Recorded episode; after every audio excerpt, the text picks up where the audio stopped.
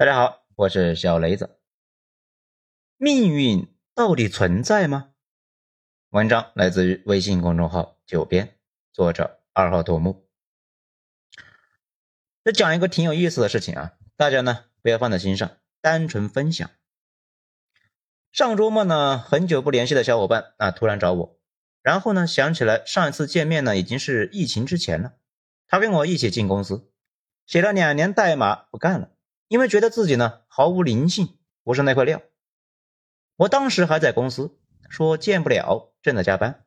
他说啊，早就想到了，已经在公司东门等着了，在公司附近的饭店吃了一顿饭，只站了一个小时叙叙旧，不会耽误的。反正呢也该到吃午饭了，好吧，被堵在公司了。那我说行，你等着。出去一看，哎，明白了，他开着一辆大揽胜。大概猜测呢，不是想拉我干什么项目，就是呢，单纯的想跟我装叉，分享一下奋斗历程。考虑到没钱加盟项目，那顿时坦然了。后来呢，吃了一顿饭，哎，发现还竟然挺有意思的。原来呢，这些年他在软件行业呢是混不下去了，之后回老家小城市开了民宿，一开始赔钱，后来呢几乎不赚钱，再后来终于盈利了。疫情来了。整体啊干了个寂寞。不过民宿期间呢，干的最多的一件事情，就是在跟各种人吹牛逼。一开始吹牛逼呢，只是为了打发时间，直到后来碰上了一个大师。大师云游四方，每到一个地方啊就直播。直播内容呢，基本呢都是紫微八字什么的。然后呢是线下见网友啊，绝大部分的网友呢都是一眼穷。这个呢他也理解，穷算命。富烧香，一把年纪呢还在惦记自己的命似的，能有钱就有了鬼呀。不过凡事都有二八定律，少数过来人一看呢就不是一般人，一般呢这个时候就会叫好茶，他亲自呢端过去看一看聊啥，基本上是一些什么卦象、命事什么的，然后呢坐包间外面玩手机，顺便呢听里面聊啥。后来大师走了，这个事呢也就忘了。再后来，疫情开始了，民宿没人了，他开始呢就寻思啊，干点啥呢？然后突然就想起来搞直播。一开始呢，直播间也没几个人啊，后来也没几个。有一天呢，就胡乱侃，不是聊到了兴头上，不知道呢怎么就一堆玄学理论呢脱口而出。那什么一命二运三风水四积阴德五读书，那什么呢？风即是气，气积成运。啊什么呢？人这一辈子有三次大运，一次十年碰上了就飞黄腾达，踩不到一事无成。介入别人的因，那就得承担别人的果，放下助人情节，享受缺德人生。这直播间里面一群人呢都听晕了呀，很快就有人表示想线下见面，当面请教。突然间，他发现自己啊俨然成了那个大师，为了防止露怯，果断拒绝。不过呢，赶紧上网下单了几本书，让此后啊就一边学一边直播聊。后来直播间依旧是不温不火，不过呢，越来越多的人表示希望线下请教，并且表示呢绝对不会让他白跑。然后就有了第一次线下见面会，当天赚了五百块。然后命运的齿轮就转了起来，这两年呢已经成为了他们那一代的半仙。谁能想到，985大学理工科毕业生竟然干了这个事？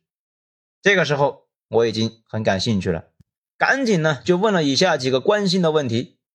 首先，他自己相信这个东西吗？他说：“当然相信。”一套话你说的次数多了，听的次数最多的也是你自己。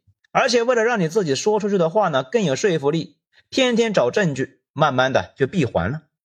而且。命理这个东西呢，纯伪科学，没有办法证实，也没有办法呢证伪的东西，信就有。而且更关键的是啊，年龄到位了，人一旦到了三十来岁、快四十岁的时候，尤其不上班的人，就没有不迷信的。那第二个问题呢，就来了，我问他，你真的能够给别人算准？比较意外的是呢，他说啊，能算准个锤子。不过他有一个神奇的理论，他说：“你知道一个叫地谷的人不？”我第一时间呢还没反应过来这个人是谁，我还以为啊他说的是以前的熟人。他说啊，地谷是一个天文学家，一辈子呢拿着天文望远镜记录星图。如果没有他，开普勒就没有精细的数据，也就推导不出来开普勒三大定律。不过搞笑的是，地谷他自己呢拿着这些极度的准确的数据呢，却推导出来一坨粑粑，还是一个地心说的拥护者。结论和思路完全是错的，到死也没啥正经成果。我正准备问他：“你聊这个干啥呢？”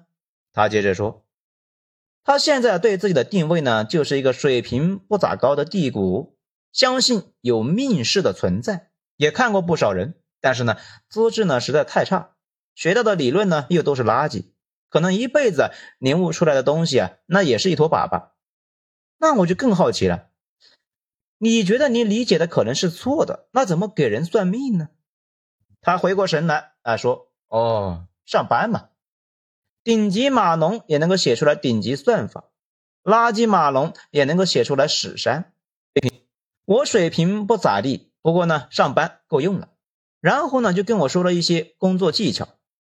首先是下卦，也就是呢，你用三个铜钱摇三次，哎，这个忘了啊，可能是九次，到底是几次不知道。”就出了六十四卦象中的一个卦象，每个卦象呢都有那个卦辞，那玩意呀清清楚楚，那他给解释一下就行了。比如乾卦这个初九爻，卦辞呢是潜龙勿用，意思是啊暂时不要行动，那可能效果不太好。这两年呢这个卦象非常常见。如果某个卦象呢实在是太恶劣太差。如果告诉对方呢即将倒大霉，那双方呢肯定是不欢而散的。而这个时候呢就得玩点技巧，说你父母是不是身体不太好啊？奇怪的是，每次对方都会长吁一口气，卑劣的人性。当然了，如果这个水平呢是赚不到钱的，最关键的是拆八字啊，基本上就跟做侦探似的。那比如对面的人牙齿整齐，气色很好。腰板挺直，这种人呢，一般从小啊家境就很好。反过来那就不咋地，家境不行，父母帮不上忙，只能够靠自己打拼。这些年呢，条件有所改善啊，最近呢比较坎坷，这是绝大部分中国人的命，想错都难呢。看上去呢像领导的人，让他呢把握住自己的贵人，没错，直接跳过有没有贵人，没贵人他爬不上来。这要是看起来呢像小职员一样的人，那让他们呢好好抓教育，孩子啊将来很不错。一看就不能够像发财的人，说他呢将来会有点小钱啊，这个呢又没说这个小钱到底有多小，是吧？所有人都会啊老来富贵，没人会反对这个，毕竟呢没人会觉得自己老了还是个穷逼嘛。总之啊，很多时候呢就像极了宗教。宗教让人踏实，并不是能够告诉你一种确定性，而是呢给人一种精神关怀，让人能够从中获得一些慰藉。而且一神教两千年乱七八糟的反动会的道门年头啊更长，是因为这些东西很科学吗？不是，单纯的就是慰藉。你让信徒们放下心中的疑惑，生活呢少一些内耗和纠结，大家呀就会支持你。我就有点奇怪，你这样能赚到钱？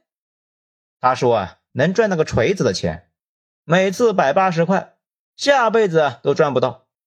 一般呢，每隔一段时间就会接待一些明显的大人物，这种人就告诉他，他老婆是他的福星和贵人，啊，几乎没有不接受的。再说呢，他是结婚之后才富的，啊，几乎是百试不爽，而且呢，富的很快，两三年就富了。这些啊，想错都难呢。有钱人发财都特别快，只有上班族才慢慢熬。反正套路非常多，那得多练习、多观察、多倾听。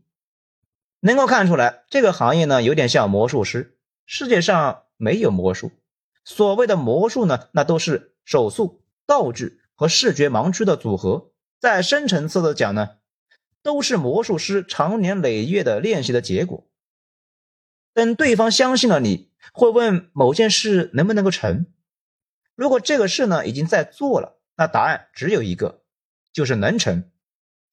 我吓一跳啊！听完之后，我说：“万一他不成不了的话，你不就显眼了？”他说：“啊，你就不懂了。你知道为啥那些富人特别迷信上香吗？是因为每次上香之后愿望都能实现吗？当然不是啊。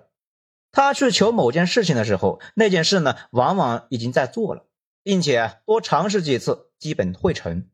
所以，强人拜佛，越拜越强。”每次拜佛呢，都是对自己的信心的一次夯实。信心对人的影响那是决定性的，而且他已经开始做了，开弓没有回头箭。这个时候问你呢，你说可能成不了，啊不是找事的吗？他只希望从你这里呢要一点唯一的答案，给他就是了。就算这一次没成，他也不会觉得是你算错了，他会反思自己什么地方错了，是不是去了趟医院或者局子？那些地方太冲了，下次不去了。总之呢，会觉得本来应该成的。等再试几次之后呢，成了之后，会跟自己说：“哎，之前的大仙呢，果然没说错啊。”那此外啊，他还有一个话术特别有意思。他说：“每个人都跟天上的一个小行星似的，有自己的轨道。但是呢，你有轨道不一定就能够完整走完。”知道土星为啥会有个环不？因为土星太大了。别的小行星呢，或者彗星，它，本来呀在自己的轨道上悠闲的溜达着，这一不小心呢，就闯入了土星的引力范围，就会被它呢给撕个粉碎。然后呢，碎片绕着土星转。每个人都很容易呢被运势更强的人影响，成为别人的一部分。这一提这个事呢，几乎所有人都会若有所思，好像确实是这样。那我说土星环还能够这么解释？他说：“你想想啊，朴素真理在哪都适用。你就说你的人生轨迹有没有被另外一个人彻底影响了？”哎，我想了想，好像确实是。我就更纳闷了呀，他们这样就会掏钱吗？他说：“不不不不不，千万不能要钱，一毛钱都不要。你不收钱，对方呢就会更加的深信不疑。”因为你从这次的会面里面，那啥也没得到，没有必要讨好他，动机呢是很单纯的。接下来那就等着吧，可能很快，也可能是一两年之后，等他成大事了，大概率呢会给你一大笔钱感谢，而且会把周围的人介绍过来。下次再过来呢就没必要免单了，因为信任关系已经建立起来了，而且你不收钱，人家会觉得欠你人情。头几年来的人呢，都是将信将疑啊，沟通很费劲。这些年来的人，那已经是非常相信他了，他说啥就是啥。算命工作啊，开展非常容易。当然了，佛度有缘人，碰上那种呢，一看就不好说话的，找个理由推掉，不要跟说不到一起的人多一句废话。那我说，你就是这么赚钱的？他说不是，这几年认识很多人，知道这些人都是干啥的。然后呢，给他们互相搭桥，平时啊帮他们互相问一问，那些人平时呢谈成事之后呢，多多少少就会给他一些感谢费。这些年赚的钱，绝大部分都是这么来的，这真是直接卧槽啊！原来藏了这么深。每个地方都有几个大仙，成功的大仙基本都是成功学专家、安慰大师、创伤分析师。慢慢呢，这些人周围啊会聚集一群人。他也会成为路由器，这就正如北京朝阳区呢有三千仁波切一样，每个仁波切都有几个有钱的信众。这个仁波切呢，之前讲过啊，是藏传佛教的上师。好，后来聊了一下午呢，重新思考了不少的事情。当然，大家也能够看出来，咱们并没有宣传封建迷信的意思。大家今后呢，也可以警惕一下这些话术。最后总结一下。三个感触很深的东西。这第一呀，能成事的人都是极度自信，觉得自己命中呢注定会成事。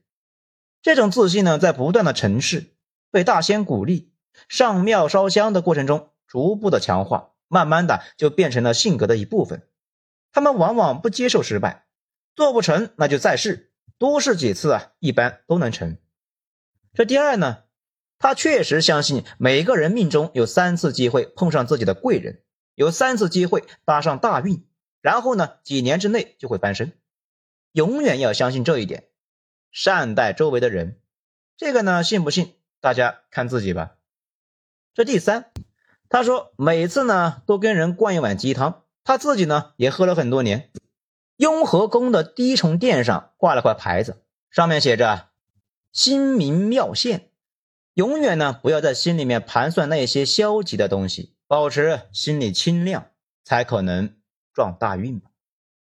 大概就这意思啊，没有他说的好。好，今天内容就聊这些东西，就当做茶余饭后的笑谈吧。我是小雷子，咱们下章再说。